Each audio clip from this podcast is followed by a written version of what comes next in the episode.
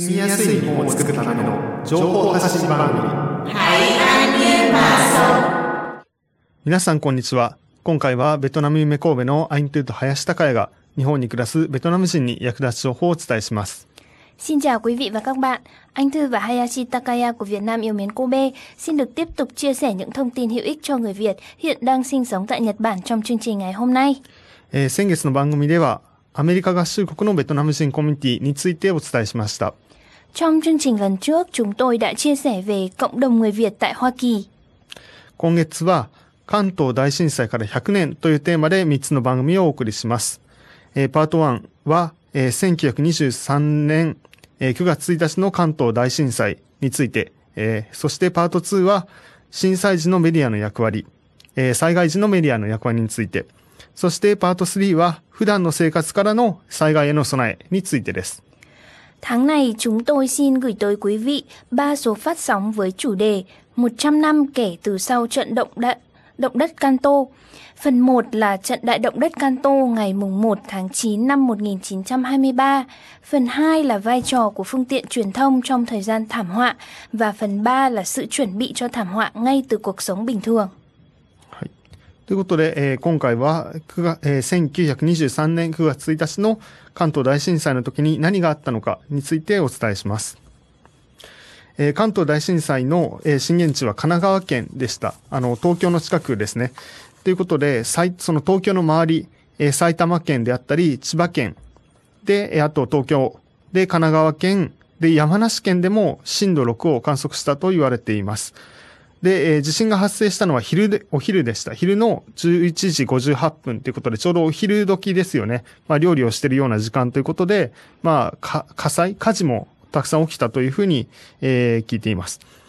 で、被害を受けた家は、なんか37万件以上、だから結構な数あったという、まあ、数字も、えー調べると出てきました。で、えー亡くなった方や行方不明になった方も、えー10万5千人だったという記録もあります。Và lần này chúng tôi xin chia sẻ về điều gì đã xảy ra trong thời gian đại động đất ngày 1 tháng 9 năm 1923.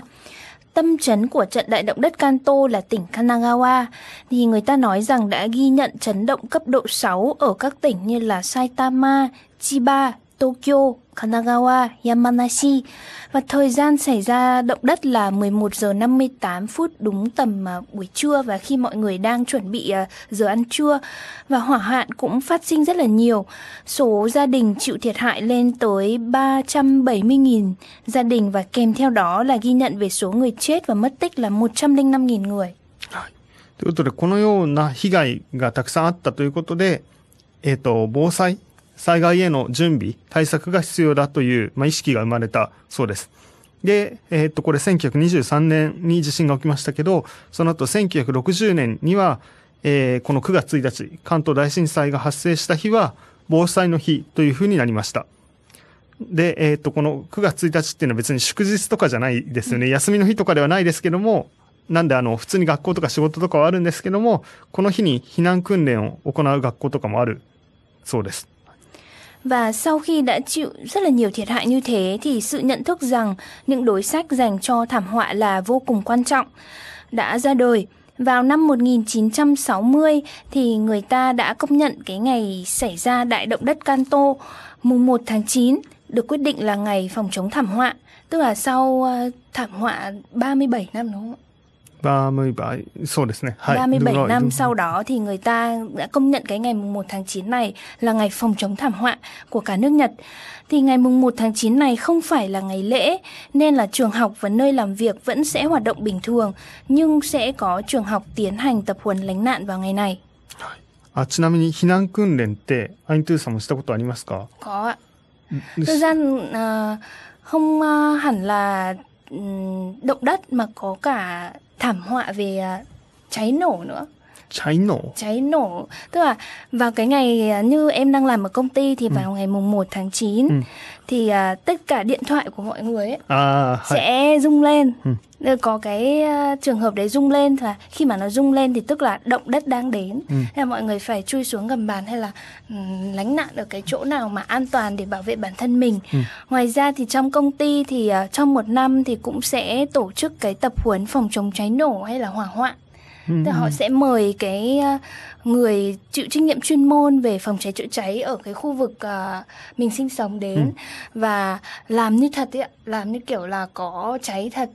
rồi À. là mình phải đi theo lối nào để lánh nạn để bảo vệ bản thân mình. はい。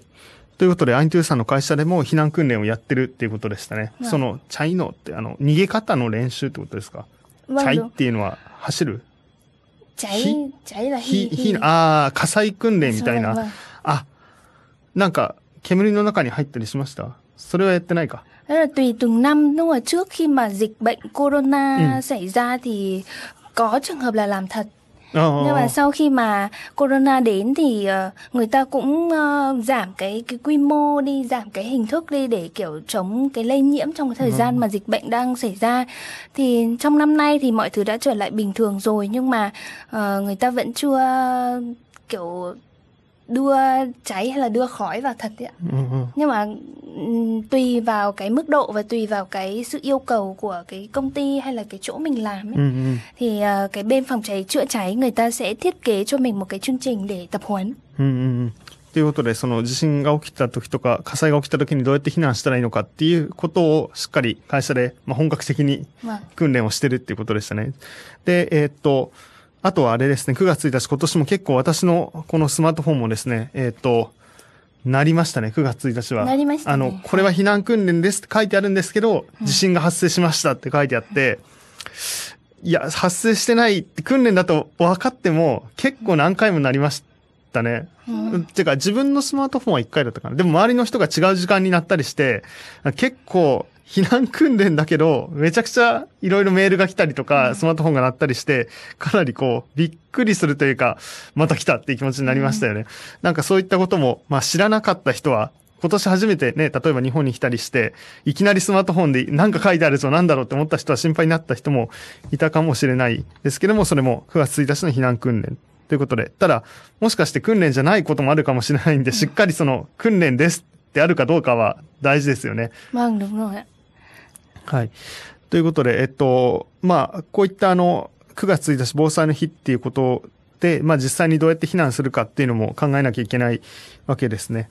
で、ちょうどテレビドラマとかでも、この2023年の4月から9月までやっていた NHK のドラマでも関東大震災が出てくるドラマがありました。で、その中で、そのドラマの中では火事の中で自分の大切な荷物があるって言って、こう、なんか家から持ち出そうと時間をかけてこう荷造りして持っていくっていうシーンがあったり、よし、火事が起きたから消しに行こうって言ってる人がいたりしたんですけど、結構危ないなと私自身は思ったんですね。あの、いや、これ火事に巻き込まれて全員逃げられなくなったらどうすんだろうとか、そういう気持ちで私は見てしまいました。あの、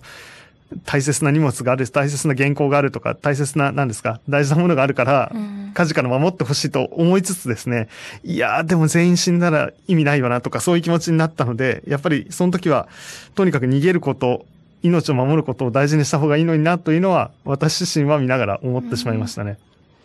Vâng, như anh Hayashi có chia sẻ thì trong năm nay năm 2023 thì từ tháng 4 đến tháng 9 thì à, có cái bộ phim được phát trên đài NHK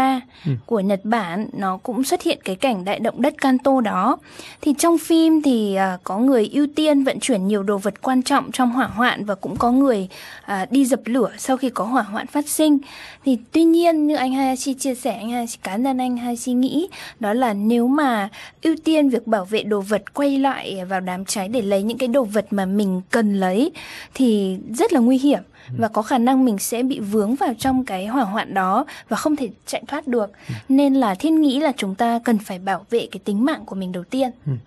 そうですね。ということで、えっと、すぐに、まあ、その逃げ出すってことになった時に、あ何を準備しようかって考える時間はないと思うので、すぐに逃げ出せるように、普段から準備しておくことはすごく大切ですね。で、こういった、あの、災害が起こった時にどうしたらいいのかっていうことは、この後の番組、パート3で詳しく、えーお伝えしたいと思います。Vâng, và chính vì vậy để khi mà chúng ta vướng vào một cái trường hợp hỏa hoạn hay là trường hợp thảm họa nào đó thì để có thể chạy thoát một cách nhanh nhất cùng với cả cái đồ vật của mình lẫn cái tính mạng của mình được bảo vệ an toàn thì à, hàng ngày trong cuộc sống bình thường chúng ta nên chuẩn bị sẵn thì tốt hơn và việc chuẩn bị đó thì chúng tôi xin chia sẻ ở phần 3 của cái uh, cùng chủ đề nội dung về thảm họa sau đó. はい。ということで、えっ、と、パート1、こちらで、えー終わりです。 Vâng và phần 1 của ờ, chương trình ngày hôm nay với cái chủ đề là trận đại động đất Kanto ngày mùng 1 tháng 9 1923 đến đây là kết thúc. Never forget the Great Hanshin Earthquake, January 17, 1995. From Nagata FM. FM. Why, why?